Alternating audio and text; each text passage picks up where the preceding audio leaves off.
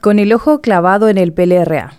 Hace mucho tiempo que el PLRA no es el centro de atención de una elección de autoridades. Esta vez todos los ojos están volcados hacia lo que sucederá dentro de la agrupación política fundada el 10 de octubre de 1887 con el nombre de Centro Democrático, tal como lo señala en su estatuto. El PLRA, con Efraín Alegre a la cabeza, se convirtió en una especie de búnker de resistencia a los constantes bombardeos lanzados por varios sectores, los cartistas, los llanistas, los aliados llanistas, entre otros. Y pese a los golpes recibidos, a que Alegre fue enviado preso por la Fiscalía por un supuesto hecho de falsificación de documentos públicos, él mismo sostuvo en el tiempo su discurso anticartista y la denuncia cansina a veces de la mafia liderada por Horacio Cartes en el Paraguay. Claro que el ataque constante lo llevó a estar en una situación de alerta permanente, al punto de tildar de cartista a todo aquel que lo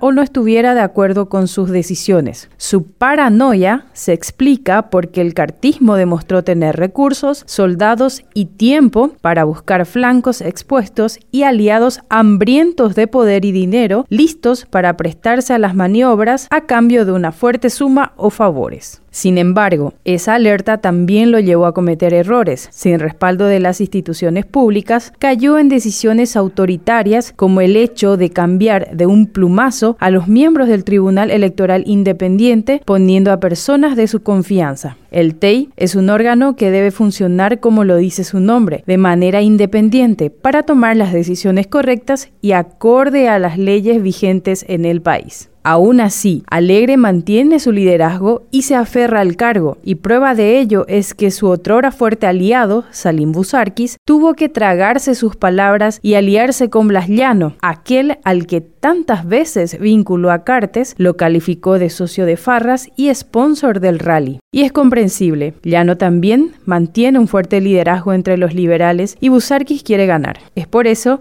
que el PLRA está dividido entre efrainistas y llanistas. Del resultado de esas elecciones depende la elección de la nueva mesa directiva en el Senado, que es el último bastión de resistencia del acaparamiento de instituciones por parte del cartismo, según algunos senadores opositores, razón por la cual todas las miradas están puestas en el resultado de las elecciones de hoy.